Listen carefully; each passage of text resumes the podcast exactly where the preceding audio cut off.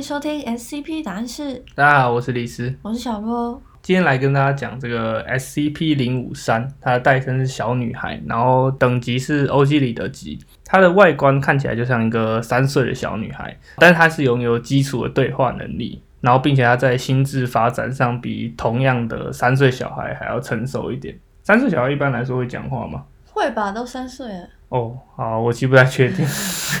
好，假设三岁小孩都会讲话，然后他的性格是很乐观的，很少发怒，只有在很被很多人环绕的时候才会变得不安。那其实这种就跟一般小孩状况应该是差不多的。接下来我们来讲一下它的异常效应。只要有任何超过三岁的人跟 SCP 零五三有目视的接触，或者是物理上我碰到他身体这样，或者是在他的身旁停留超过十分钟，这些人就会开始变得很不理性、很偏执，然后就会很想杀人啦。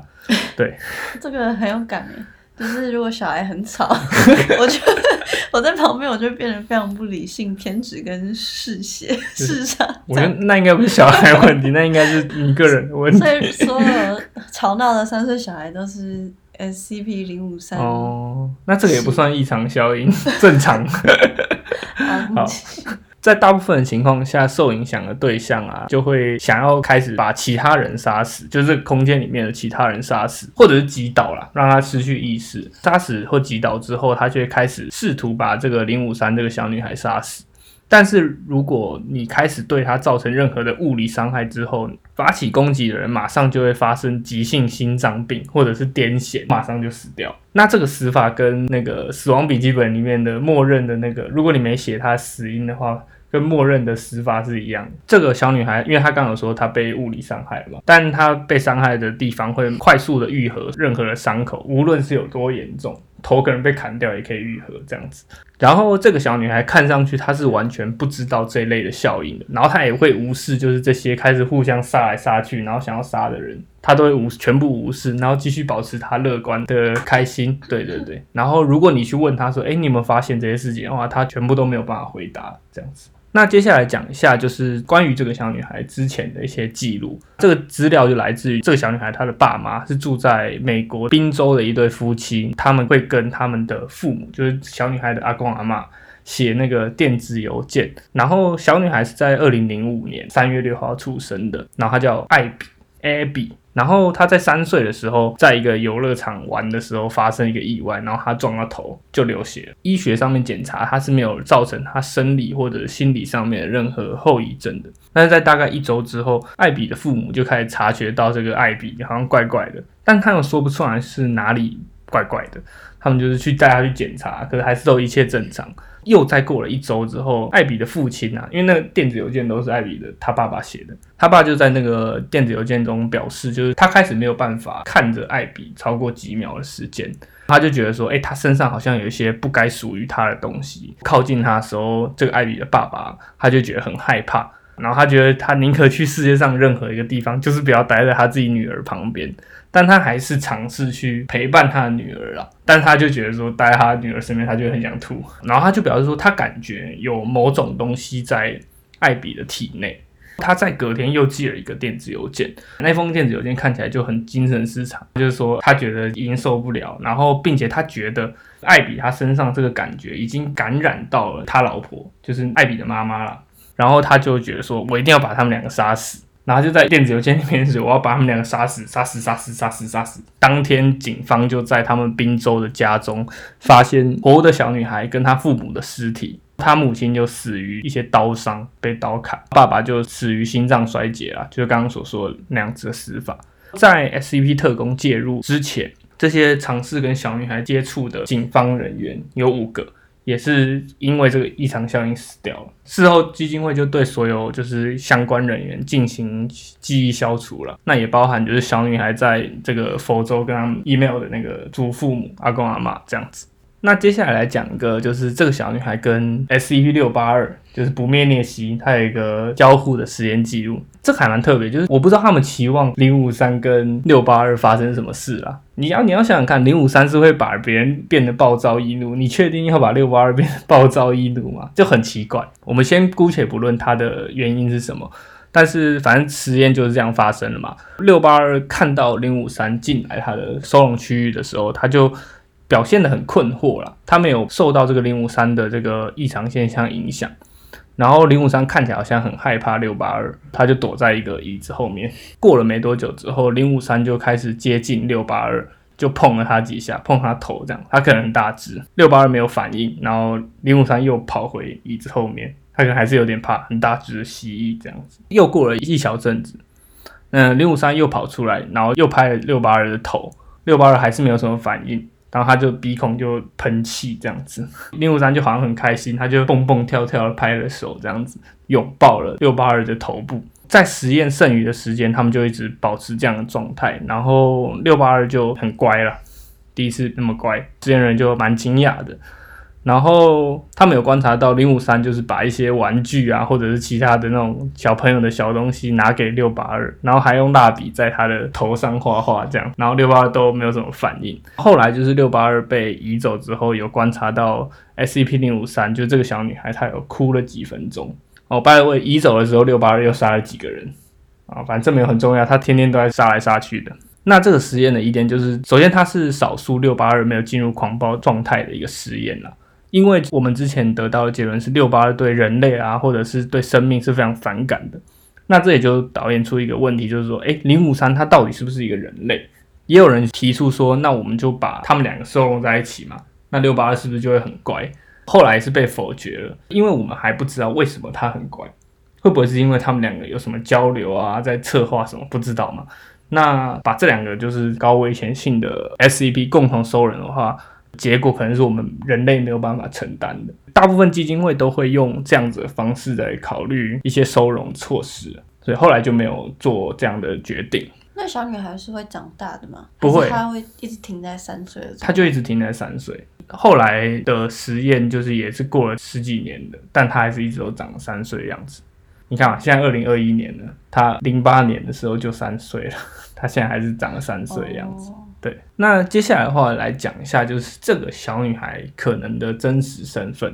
今天要讲的是一个天眼末世论的故事线，在不同的故事线里面，这些 SCP 可能有不同的身份啊，你就当成平行宇宙这样理解就可以。那在天眼末世论的这个故事线里面，主要的背景是我们上次在 SCP 六八二那集说过的这个 SCP 零零一守门者的那个提案，应该有印象。你说很大的天使，对对对对，天使剑那个吗？对对，拿剑那个天使，然后就是像西方圣经世界观的那那些背景，主要他就在讲一个世界末日啊末世的一个情景。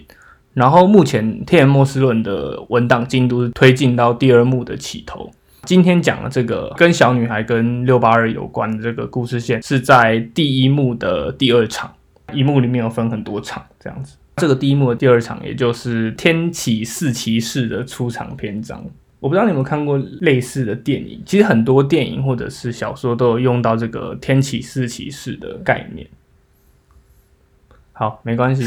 那我们接下来讲一下，就是这个天启四骑士。那在基金会里面，一样也是跟圣经那边的记载是相似度蛮高的啦，跟那些电影比，他是耶和华的四个骑士这样子，然后是主导世界末日的。这边有分四个，第一个是白马金冠圣者，那它象征的是征服以及瘟疫，对应的 SCP 是 SCP 二三一之七，这个 SCP 叫特殊个人需求，它的形象是一个很虚弱的女子，她会一直生一些怪物出来，这不是我们今天重点，所以我们今天会稍微带过去这样子。再来是我们的红马讽刺象征，然后它象征的是战争以及迫害。那它在 SCP 里面是 SCP 一四一九宗教广播，它的形象是一个电视的广播讯号，在出现的时候是一个小丑的形象，小丑巴伯吧，好像是。对。然后再来是黑马蠕动之海，那它象征的是饥荒以及贫困，对应的是 SCP 零二七智神，那它是一个一种病毒。然后会感染宿主，宿主身边就会一直吸引很多蟑螂、老鼠、蚂蚁啊之类的，就是一直在这个人的附近，这样子，就是跟饥荒跟贫困还蛮有相关的嘛。那最后的话就是灰马顽劣孩童，它就是 SCP 零五三小女孩，它象征的就是一个死亡，不像前面几个都是一些不好的事件嘛，它象征的就是纯粹的死亡。这也就对应到小女孩她本身的异常现象嘛，就是没有任何生理或者是心理的疾病，而是纯粹的想要杀戮的欲望啊，或者是死亡。今天就来重点讲一下灰马这个这四个骑士啊，是一个一个被召唤出来的。就是上帝讲了一串话之后，他就召唤出一个骑士。每个召唤的过程就是都有一段故事了。然后我们今天就来特别讲这个灰马被召唤出来的故事。为什么要召唤他们出来？还要毁灭世界？上帝要毁灭世界？对啊，是因为他不满意人类嘛？不知道，他就想毁灭世界。因为你你想想看嘛，就是当时那个大洪水的时候。其实也是类似的概念。那时候的人类也觉得说，哎，莫名其妙，你干嘛毁灭世界？就是他其实没有毁灭世界，他毁灭的是人类或者是其他任何物种这样子。所以可能没有什么特别原因，他可能就是有一段时间他就要来出来毁灭一下之类的。但是《天野末世论》里面有很多其他的神，就是有做一些，或者基金会那边有做一些反抗啊，或者什么的。这个之后我们可以在《天野末世论》要专门讲的时候再来讲。那今天讲这个灰马的召唤的故事，它是从 SCP 六八二的收容间开始的，就是这个不灭练习。六八二就听到耳朵旁边有一个声音跟他说：“你的苦已经受尽了，你的惩罚已经结束。”他的身上就开始绽放出强烈的光芒，背上本来有一个被砍断的翅膀就重生了，他就突破收容。这个时候在监视这个 SCP 六八二的是一个叫 Doctor Clef 的博士，博士对他尝试用了一支加农炮去轰了六八二的头，那好，但这没有任何的用处，六八二身上就长出了很多白色的鬃毛跟羽毛，它本来是没有的，它本来身上就是像蜥蜴一样的鳞片。然后它身上就喷出了很多藤蔓，把 Doctor Craft 身上插了很多洞。嗯，没错，他就受重伤了嘛。这个时候，Doctor Craft 就开始跟六八二讲话了。Doctor Craft 自己说：“他说我是一个魔鬼，自己死掉之后会继续去阻止六八二。”六八二表示说，他其实知道 Doctor Craft 爱过魔鬼之母。这个魔鬼之母就是我们之前在该隐跟亚伯那边讲过的这个莉莉丝。他爱过这个莉莉丝，但是他爱过莉莉丝这件事，并没有让他变成真正的魔鬼。那最后就六八二，他没有把 Doctor Craft 杀死，因为他表示说，哦，这个 Doctor Craft 他觉得他身世太复杂了，并且同时更多的死亡将要来到了。他就提到说，好，这个征服、战争跟饥荒已经到期了，就剩他了。那这个意思就是对应到天启四骑士的部分。然后 Doctor Craft 就开推测说：“哎，那你就是最后一位这个象征死亡的这个吗？”但六八二就否定，他说：“我不是死亡，我是死亡的坐骑。”那也就是说，他就是那只灰马。然后 Doctor Craft 可能就嗯，看起来不是很像马这样子。好，那最后六八二就跟 Doctor Craft 就是跟他道歉，关于就是他过去所做以及未来即将来到这些。然后 Doctor Craft 就昏倒了，六八二就走了。同时，在收容这个 SCP 零五三的那个站点，有很多一种特殊的螃蟹。这个特殊的螃蟹是 SCP 零九八，它会吃一些人啊什么了。这些螃蟹就突破了小女孩的收容站点，把这些特工都干掉干掉。这个小女孩她表现出对于这个螃蟹非常高度的一个熟悉，然后她就跟着这些螃蟹突破收容，离开了这个站点。故事的最后就是巨兽，也就是那个六八二，它时隔千年跟它的主人死亡再次见面，就是跟这个小女孩见面了，然后他就抱她的头蹭一蹭蹭一蹭，像狗那样子，然后最后他们就加入了天使大军，大概就是这样。这是灰马这一段，这个第一幕的第二场是骑士在出场，第一幕的第三场就是最后还有一些人，其实第一幕的前几场都是。上帝在召唤啊，或者是一些神明在出场，然后出场之后就开始大战了。第一场的最后面就是大战，有超多大战的，我们之后可以再来讲一下，很精彩。大战是谁跟谁战？呃，就是神跟神之间，还有神跟人之间，人就是基金会这样子。所以这个就是六八二突破收容，跟小女孩跟螃蟹一起出来，都是在刚刚说他们两个的实验之后。就是完，就是同一个故事这样子继续下去。这算这个这一部分是天野莫斯论的故事，然后刚刚那个实验是 SCP 本身的，就这些故事线的剧情啊，都要基于 SCP 本身的设定。哦，对对对，就是你要去合理化啊这些的。诶，那小女孩她是真的是她的父母生出来的吗？真的啊，真的生出来的。会不会她在就是撞到头那时候，其实她被调换？比如说她被一个外星人调换，回去他们家根本不是原本那个小女孩。我觉得有几种可能嘛，要么就是她撞到头的时候有东西跑到她身体里面了，这个有可能是因为小小女孩可能已经挂了，然后这个东西跑进去，或者是说其实小女孩本来就是生出来就是这个死亡，只是他撞到头之后就解放，你知道吗？把他原本那个笨笨的小女孩敲死了，死亡就跑出来之类的，类似这样的概念。那为什么他要叫顽劣孩童？他有很顽劣吗？